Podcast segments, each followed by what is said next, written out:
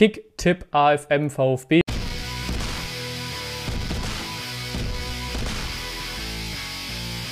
Und halt Moinsen zum Vorbericht zum Spiel gegen den BFC Dynamo.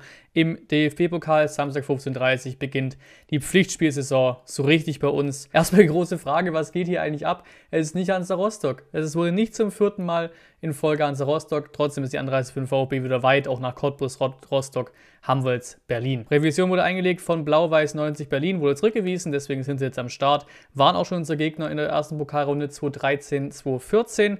Ähm, historisch hatte der Verein in der DDR in den 70er und 80ern so ein bisschen die größten Erfolge.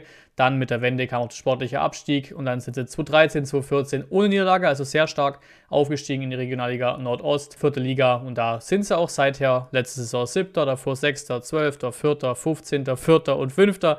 Aktuell auch sehr gut drauf, haben wir schon gestartet. Erster Platz mit drei Siegen aus drei Spielen und einem plus sechs Torverhältnis. Negativer aufgefallen sind sie beispielsweise im Heimspiel gegen Cottbus. Da gab es leider rassistische Beleidigungen gegen den Spieler Malcolm Badu und das halt im ne, eigenen Stadion, also im Sportforum Hohenschönhausen heißt es. Ja, wird wohl auch nicht ganz umsonst öfter mal als ehemaliger Stasi-Club und das Stadion so ein bisschen als Nazi-Tempel bezeichnet. Also ein Verein mit Fans, der durchaus, ja, was durchaus kritisch betrachtet werden kann, was da so abgeht. Aktuell sind 2000 Zuschauer zugelassen, ich glaube 12.000 passen maximal rein, ähm, aber es gibt einen Antrag auf 3.800 Zuschauer. Mal gucken, wie viele am Samstag am Start sind. Die letzten direkten Duelle, wie gesagt, schon vor acht Jahren gab es genau die gleiche Partie, auch in der ersten Pokalrunde. Damals 0 zu 2 Auswärtssieg durch zwei Tore von Vedat Ibisevic. Bei uns damals in der Startelf, ich will es noch dazu sagen, weil ich es einfach so feierbar finde. Ulreich, Niedermeyer, Sakai, Schwab, Taski, Gentner, Maxim, Kakao, Ibisevic, Traoré, Leitner unfassbar. Und es war auch dazu noch die Saison nach dem Pokalfinale, waren wir ja 2013 gegen die Bayern im Pokalfinale. Hier gibt es natürlich jetzt nicht eine Tabellensituation oder sowas oder groß was Vergleichbares. Wir stehen auch am Anfang der Saison, machen uns so ein bisschen Pokalrückblick, ähm, schauen uns den Pokal an von unseren beiden Mannschaften eben. Dynamo hat ja noch nie weit gekommen. Also nach zwei Saisons Pause sind sie zurück in der ersten Runde im Pokal. 18, 19, 1 zu 0 gegen Köln, 17, 18, 0 2 gegen Schalke und 15, 16, 0 zu 2 gegen FSV Frankfurt.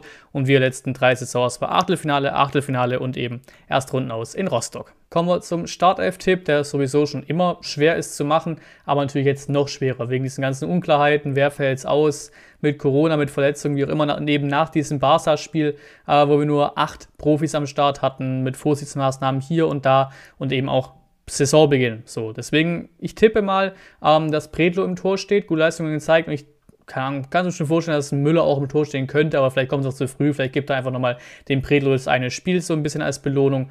Ähm, Verteidigung sollte am Start sein. Kämpf Anton Mafropanos, so ein bisschen die Stammverteidigung sollte zumindest da sein. Mittelfeld, klar, Mangala fehlt, Armada, meine ich, ist auch nicht fit. Ähm, also wird wohl kein Weg an Natai vorbei, für würde ich mal tippen. Daneben eben die Frage, ja, wer, wer, kommt daneben? Du kannst einen Karasor da hinsetzen. Ich würde aber tatsächlich eher einen Clemens sehen wollen da, weil mir einfach Karasor, wenn er spielen sollte, eher in der Innenverteidigung gefällt als im Mittelfeld. Ähm, Meier auch kleinere Außenseiterchancen. Mal sehen, wie viele Jugendspieler diesmal dabei sind. Links und rechts ist dann wieder recht klar eigentlich. Also Sosa links, Massimo rechts, weil rechts oder auf den Flügeln fehlen Silas, Fürich, Cissé und so weiter. Kulibali, weiß ich nicht, habe ich nicht so einen Einblick, wie stark der gerade ist, deswegen sehe ich den da auch nicht in der Startelf. Davor dann auch recht sicher. First und die Davi einfach gestanden.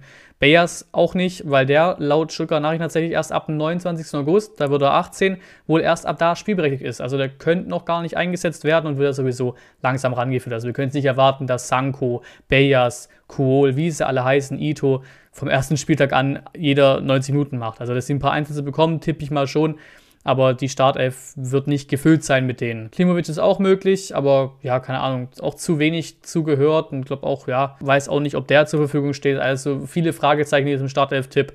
Deswegen habe ich mal nicht reingesetzt. Vorne sehe ich auch einen Sanko noch nicht in der Startelf, deswegen steht da tatsächlich mal Hamadi Al-Gadoui drin, weil ja auch Kalajdzic wohl weiter wegen Corona raus ist und damit steht die erste Startelf 2021, 2022. Und gerade frisch, bevor ich das Video exportieren wollte, kommt die News noch rein vom Kicker. Kulibali und Natai sind die beiden zunächst unbekannten Corona-Fälle, die zwei Stück.